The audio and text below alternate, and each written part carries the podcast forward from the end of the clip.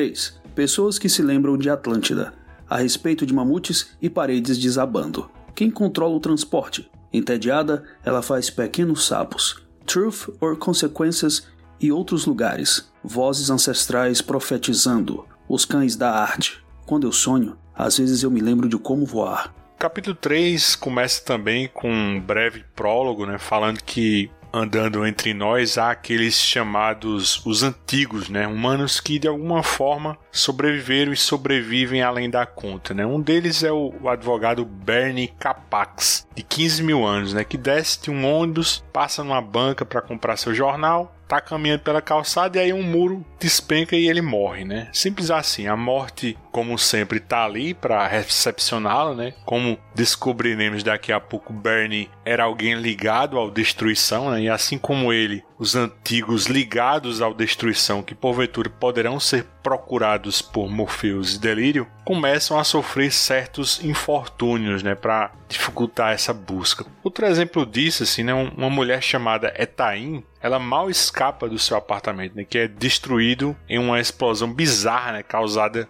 por um vazamento de gás. Daí, sentindo que coisas estranhas estão acontecendo, Etaim decide descer e foge dali, né? Depois vocês me dizem o que acham, mas eu tive a impressão que essas pessoas que viram uma espécie de queima de arquivo, assim, eram serviçais, assim, associados ao destruição, assim como o Lucien, Caim, Abel, Nuala, Mervyn, né? E aí, como eles não tinham mais função no reino de destruição, foram liberados, assim, de seus afazeres, né? O que, é que você acha disso, Mauro? Aproveita e desenvolve essa chegada de Morpheus e Delirium em Dublin, na Irlanda? Eu tenho essa perspectiva muito parecida com a sua, de que esses. Né, a gente não sabe se imortais ou né, imortais não, porque eles morrem por outros, outros fatores, né? Mas enfim, de pessoas que não envelhecem e que vão perdurando ali, que estão ligados à destruição. Eu fiquei com essa impressão também de que eles poderiam ser serviçais ou pessoas associadas à destruição e por isso eles tinham essa capacidade. A gente vai ver mais lá para frente quando o filho desse advogado descobre lá as coisas dele, que ele é um personagem muito interessante,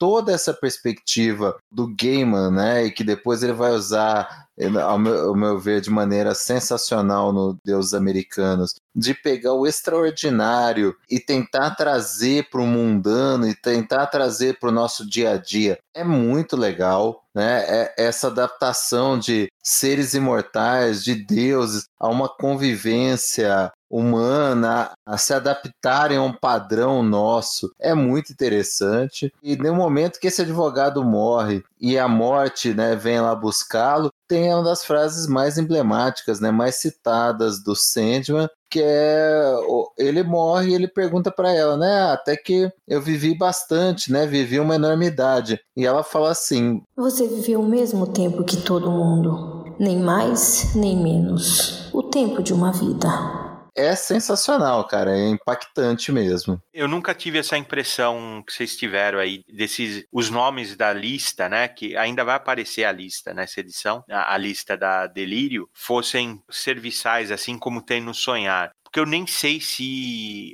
uh, os irmãos usam a mesma estrutura que o Morpheus usa. O Morpheus ele é todo regradinho, né? E faz parte, talvez, do aspecto dele agregar essas pessoas em torno dele, assim, né? E eu não sei se, se talvez os irmãos seriam assim. Eu sempre entendi, até pelo aspecto simpático e bonachão do Destruição, que foram pessoas que ele cruzou pelo caminho e se envolveu de uma forma ou de outra. Boa parte dele eles são divindades, né? O Bernie Capax aqui eu diria que não, ele, ele, ele é descrito como um ancião mesmo, que é uma ideia muito louca, muito louca do Gaiman. Pena que isso daí não foi desenvolvido até agora. Pode vir a ser, mas ele fala de seres humanos que viviam, né? Seres humanos assim clinicamente analisados, assim como humanos, que vivia quando a Terra ainda não tinha não tinha se solidificado, né? Que é uma insanidade. Ou então você pode interpretar que esses, esses humanos que agora são clinicamente descritos como humanos, né? Ele fala com exames médicos disponíveis na época que a Terra tava, não não estava solidificada, eles podiam ser deuses porque grande parte aí dessa lista você vai ver que são divindades, né? Então, assim, eu nunca pensei desse jeito, mas não é por causa disso que é uma possibilidade. Pode ser também as pessoas, os serviçais, os, os envolvidos, né? A entourage, né, do, do Destruição. Não sei, né? Eu sempre, até hoje, eu pensei em, de outra forma, deles serem uma ex-namorada, um amigo, alguém com quem ele conviveu, né? Mas as duas coisas funcionam muito bem. Eu também não tinha tido essa perspectiva, não. Da vez até eu que eu li, como eu estava até conversando em off, a última vez que eu li Sandman foi quando a Conrad publicou. Tô tendo a oportunidade de reler agora e a banho dos olhos para muitas coisas, né? Culpa de vocês, principalmente dos episódios anteriores. Mas é curioso que o Bernie Capex, ele é descrito, né, como de alguma forma ou de outra ele sempre advogou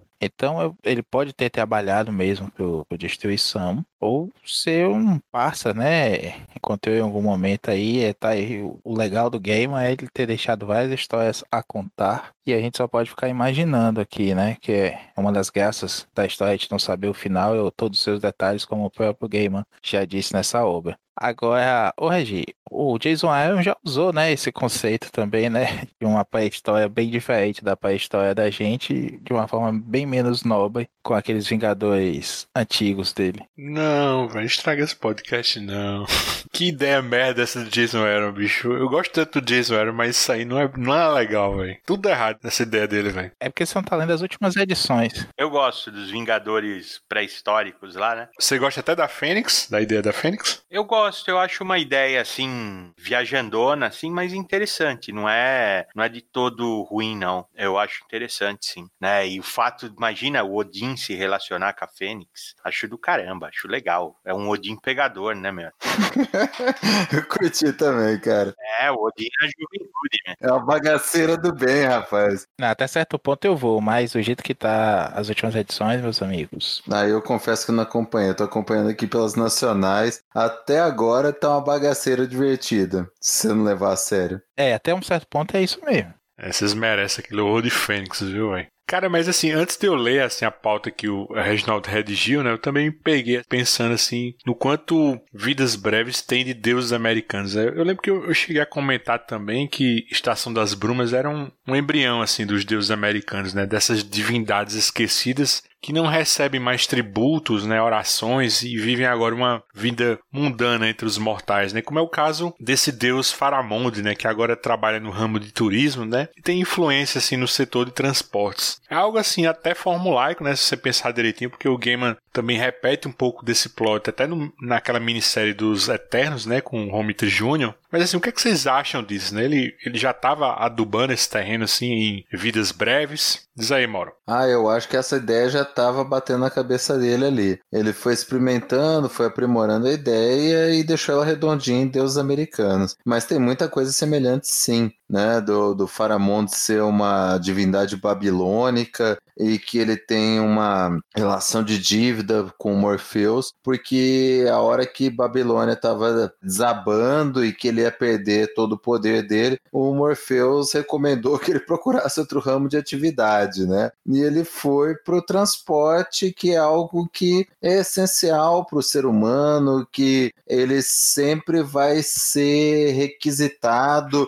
e entre entre aspas, de alguma forma adorado. É, aqui ainda é um pouco mais tênue, mas quando a gente chega no plot da stripper, isso fica ainda mais evidente. Aí eu já acho que é extremamente semelhante ao que acontece em Deuses Americanos. Mas o embrião estava aí. A Star é praticamente o embrião da. Bilkis. Isso, que está ali medigando, né? As oferendas, uma forma de se manter viva. Então, bicho, concordo, assim, não, não sei se ele pegou de um lugar e escreveu no outro, né? Anotou post-it e disse assim, não, essa é uma ideia muito boa, vou, vou deixar mais pra frente. Mas com certeza tem um embrião pesado aí, tem mesmo. Inclusive, é isso mesmo, eu tava dando uma olhada aqui, a Edain, não é Tain, né? É uma divindade irlandesa também. Essa que foge, consegue escapar aí da, da explosão no, do prédio dela. Isso, isso. Ela, é, ela é esposa esposa de é, Ku Clan, né? É o herói mítico, né, da Irlanda. É exatamente isso. E aquela a, a secretária do Faramon, ela embora ela não, não seja cravado que ela é uma divindade, esse nome Aislinn também está relacionado com duas coisas, né? A Aislinn pode ser uma deusa também irlandesa da luz ou uma variação do nome dela, né? Ashlyn, que aí seria uma divindade do sonho, né? Então você vê que tem uma relaçãozinha aí com Morpheus. Eu também acho, acho que realmente o Gaiman teve aí um, um insight assim legal de colocar os deuses se reciclando, vivendo nos tempos atuais e eles não precisariam ser necessariamente a mesma coisa ou reger as mesmas coisas, né? Então acho que ele realmente conseguiu, ainda misturou, né? Porque nós estamos falando de mudança, né? Mudança de função, então tem a ver com destruição. Eu acho que veio aí essa ideia e foi daí que germinou deuses americanos, sendo que assim, para mim a, a, grande, a maior sacada de deuses americanos nem é necessariamente esses deuses se reciclando assim, né? Se atualizando para os dias atuais, né, ou em funções diferentes, né? Muito tempo antes, o Ed Campbell já fazia o Bacchus, né? Ele é o Bacchus é anterior a acho que em alguns anos até eu arriscaria dizer. E ele trata exatamente disso, só que é só especificamente dos gregos vivendo nos dias atuais com outras funções, né? Então, eu acho que a sacada nem é essa. A sacada de deuses americanos, que é a grande ideia, é o fator da adoração aumentar, né, o poder ou diminuir o poder da divindade. Isso sim eu acho que é uma sacada de mestre, assim, eu acho maravilhoso esse conceito, né? Quanto mais idolatria ou até mesmo o fato de você idolatrar algo imaterial ou algo realmente material como uma TV ou a programação da TV, você acabaria criando uma divindade moderna, assim. Isso eu acho genial, cara, espetacular, assim. Mas interessante isso aí que o Luigi fala, né? Então, Morfeu foi o primeiro coach de carreira da história, né? Ele sugeriu o cara se reinventar e empreender. É, imagina que ele deu um toque só, né, meu, assim, no Faramon. Ele deu um toque, ah, muda aí, viu? Muda de profissão aí, que, que não vai dar certo isso que você tá fazendo. E depois o cara foi cobrar isso, né, meu? Que o cara vem com uma, uma prepotência, né, uma arrogância, né? Se você pensar, ele é uma divindade que tá quase serviu, né, quando ele encontra o Morpheus. Não, totalmente serviu, velho. Mas você pensar assim, porra, o toque do Morpheus, né, a gente tá falando aqui zoando, cara, mas ele deve ter falado assim, porra, vai cair a Babilônia. Vaza antes que a batata asse pro seu lado. Todo mundo que ficou se ferrou. Então ele tem uma certa dívida de gratidão ali bem forte em relação ao Morpheus. E essa volta mais arrogante também é coisa de coach, né? Que vai tirar onda nas redes sociais depois.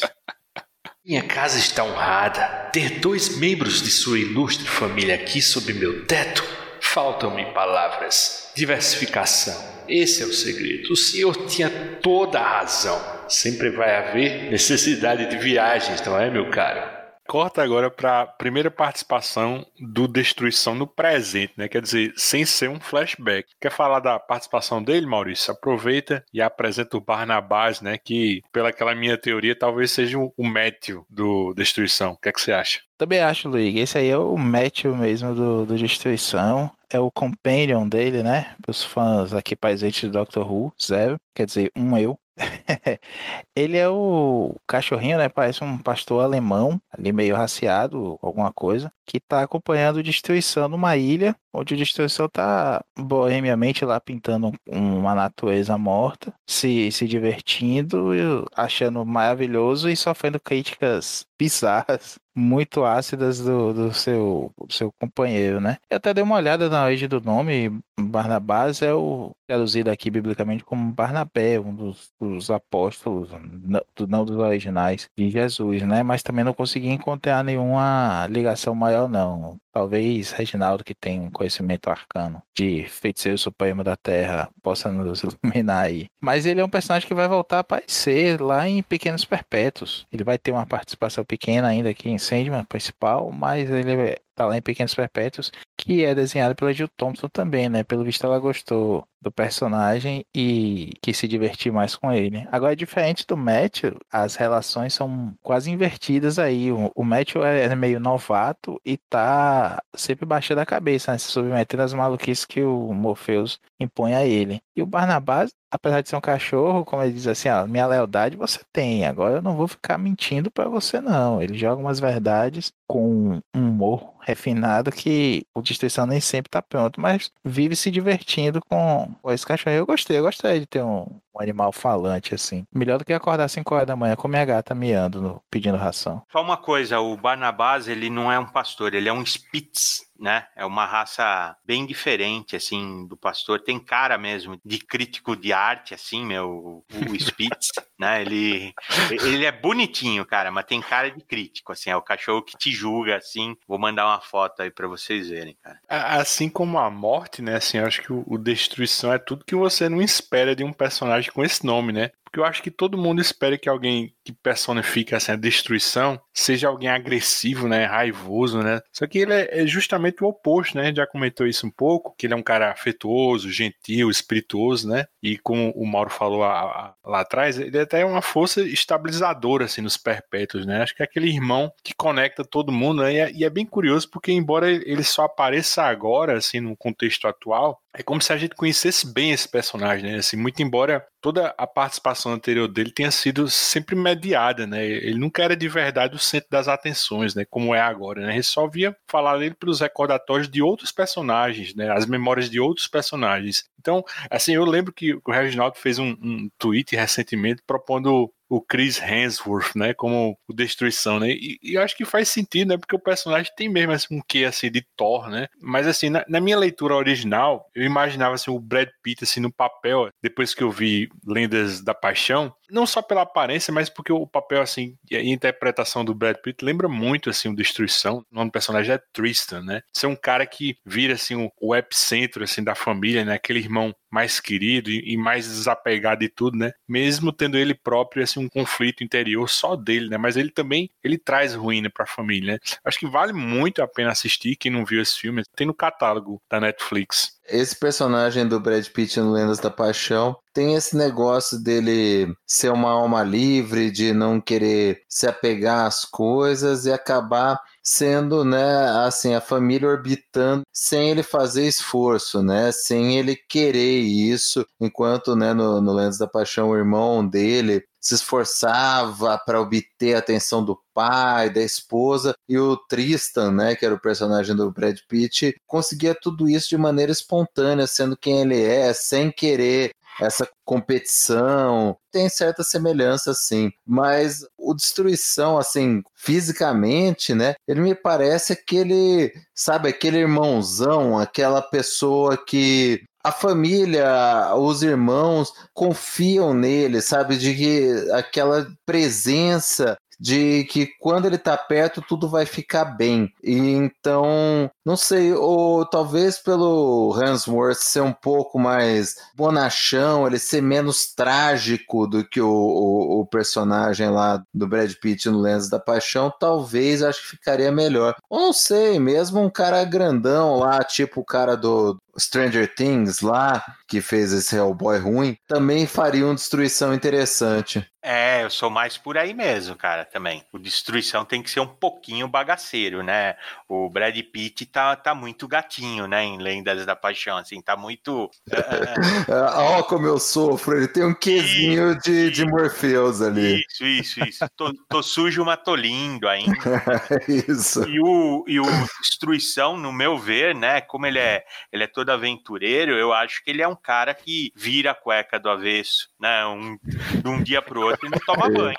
É isso. Limpa, é? limpa, limpa, a gordura do churrasco na beirinha da meia. Isso, é isso aí. Assim, eu, eu vejo ele assim, assim, mas.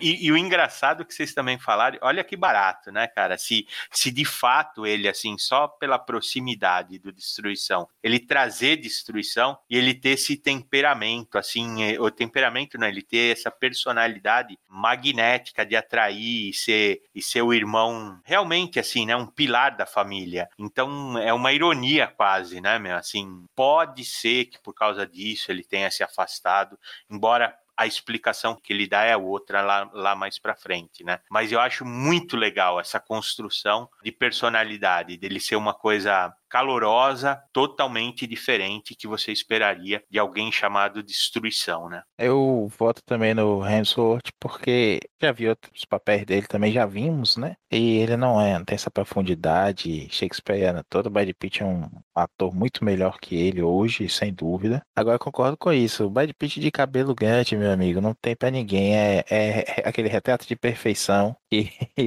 é o cara que acorda penteado, sai cheiroso sem, depois de transar a noite toda e vai trabalhar com a mesma roupa e ninguém diz nada. O Hemsworth tem esse lado mais bagaceiro mesmo e sabe ser o bonachão e ter essa presença física aí. Eu pensei é o, é o, David Harbour, que é o, o Hopper lá do Stranger Things e é o Hellboy da versão nova. Ele seria um bom destruição, cara. Um cara grandão, deixasse uma barba nele. Ele é um cara agregador, é um cara assim que as pessoas gostam. Eu acho que ele ficaria bem personagem. E vai estar tá no filme da Viúva Negra, né? O Guardião Vermelho. Isso. Saideira do capítulo, agora é contigo, Reginaldo. Comenta essa capa da 43. Nessa peguei nada, mas ela me remete um pouco a, a essa ancestralidade assim dos antigos, né? O que, é que você acha? É, ela tem esse aspecto mesmo, assim, parece alguma coisa rupestre. Estranha, é estranha. É, eu acho que ela está remetendo realmente para isso. A pata do urso volta a aparecer. Eu acho que ele, desde lá de trás, ele está referenciando o xamã que vai aparecer. A figura aqui do meio é só é só o Mauro que vai poder dar uma explicação pra gente, porque essa, essa eu também não peguei, né? É ela que aparece com bastante destaque na quarta capa e ele tem até um, sei lá, um símbolo, um sigilo acima dos olhos, assim, que também não dá para identificar mas eu não sei quem que é. Quem faz muito essa postura de cabecinha de lado, assim, né? É o George Clooney e a Delírio, né? Ela também uhum. faz essa cabecinha assim, mas. eu, eu visualizei a delírio aí, cara. É. Pra mim era isso, né? Uma delírio meio estilizada, meio bizarra. As marcas, para mim, seriam né, os símbolos do, dos imortais, as pinturas rupestres, umas marcas deles de outras eras. E do lado, aqui no cantinho, um mapa cheio de conexões que remeteria ao Faramond e ao domínio dele sobre os transportes. Mauro fala que o, o Maurício fuma uma velhinha, bicho, mas o bicho fuma uma velhinha pra, pra interpretar essas capas, viu, velho? Eu não pego essas coisas nem a pau, velho. o mapa eu não achei ainda. Hein, eu também não, velho. Cara, aqui no cantinho, ó, tem tipo um continente com um centro e um monte de linhas saindo dele. Tá olhando a capa da 3 mesmo? Tô, cara, tô verdinha. Cara, eu não tô vendo essa mapa não, bicho. Cara, olha aqui no, no eu tô vendo no Absolute. Atrás dessa pata do urso e dessa asa estilizada aí? É, do lado, do lado direito tem um mapa. Hum, tô vendo. Não, na impressão, depende da impressão, não dá para ver. Eu tô olhando aqui e não tô conseguindo ver no flop, assim. Tem até o nome do oceano aqui, no, no Absolute ele aparece direitinho. Tô olhando pro 30 anos que saiu agora, ele é todo verde, ele não tem... Ele é todo verde, mas tem um desenho de um mapa aqui, ó, vou mandar pra vocês agora. Tem alguma coisa escrita nele? Eu não achei. Tem aqui em cima, aparece Octio, não sei, Ocidentalis. Ô, louco, Mauro. Meu Deus do céu. Aqui, cara, acabei de mandar no grupo. Vou abrir aqui a absoluta aqui agora. Tem esse mapa mesmo. Dá 30 anos, tem nada disso. Cara, é uma merda, viu? Porque era pra ter isso aí, não. É, eles cortaram. É, não tem. Não tem, é verde. Eu é um verde texturizado só. Realmente tem esses rainhos, é verdade. O flop, ele nem é verde, é verde só atrás da pata e da asa, o canto direito, assim, ele é cinza. Ele é cinza, não é chapado, é um cinza texturizado como se fosse uma parede mesmo. Mas muito bonito essa que você mandou. Aí faz sentido, sim. Bem legal.